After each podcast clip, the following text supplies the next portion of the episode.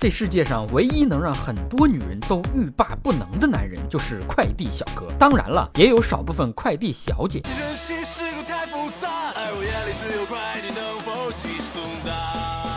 最近有网友下楼遛狗，见到一个男子跪在楼道里哭，鞋都没穿。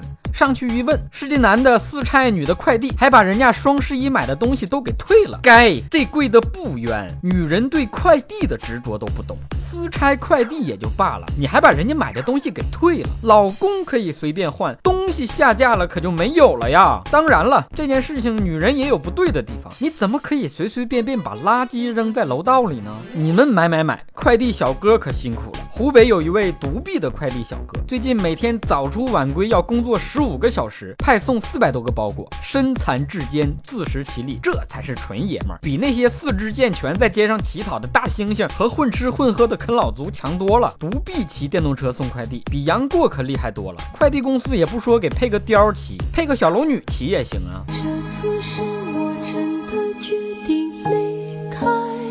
看到快递小哥车里的一车货，有人打起了歪主意。曾经有人偷听快递小哥打电话，然后假装货主冒领快递，以至于现在领个快递都跟谍战片特务接头似的，还得先对暗号，叫什么？说一下你手机尾号。胆儿可真够肥的，也不怕冒领的快递是货到付款，快递丢了的感觉比钱丢了都难受。谁要是敢冒领我的零食，我让他吃不了兜着走。不少人都在呼吁，要对快递小哥少一些催促，多一些体谅。没有买卖就没有伤。收到快递时，记得说一声谢谢。谢谢你给我的爱，今生今世我不忘怀。请问你要去几楼？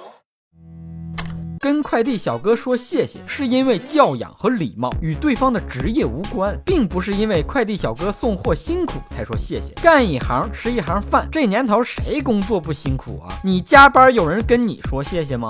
说谢谢是因为搞不好你还得麻烦快递小哥第二次，刚收到的快递还得寄回去退货。收到快递就像跟失散多年的孩子重逢，打开快递才发现孩子像隔壁老王。所以每次这种大型购物节，最大的赢家不是天猫，不是。是马云，而是快递公司发货退货你都得找他。有快递公司推出了贴心服务，快递员送完件，顺便把客户的垃圾带下楼。快递小哥还好点，这要是送外卖的小哥拎个垃圾袋去送下一家，左右手递错了，关键对方还吃了，这画面太美，我不敢想。前段时间有学校停课，强制学生到快递公司去捡包裹，只给一点点钱，实习跟学分挂钩，不去就没法毕业。学生这是又被当廉价劳动力给卖了。校领导数钱数到。手抽筋儿也挺好，反正我们毕业了，说不定也是去送快递，就当提前体验一下未来的职业，好好的学习一下暴力分拣。有记者卧底快递公司，发现暴力分拣司空见惯，对易碎标志根本就视而不见，咣咣就是个乱扔，玉米都能摔成爆米花。所以每次收到快递，我都要抚摸一番，好好的安慰安慰他。鬼知道这一路上他到底经历了什么摸爬滚打。还有的快递小哥见到包裹里有好吃的就偷吃一点，我强烈呼吁，为了快递小哥的安全，大家。家千万不要在网上买泻药，买的狗粮被快递小哥偷吃倒是小事儿，就怕买的女朋友跟情趣用品也变成了二手用过的。不过话说回来，你又想让快递送得快，又想让快递小哥一个一个包裹轻拿轻放的，可是臣妾做不到啊！今天的瞎扯淡就先扯到这儿，想夸想骂想打想赏的，可以给我的微信公众号留言，微信号是小东瞎扯淡的汉语拼音全拼。下期再见。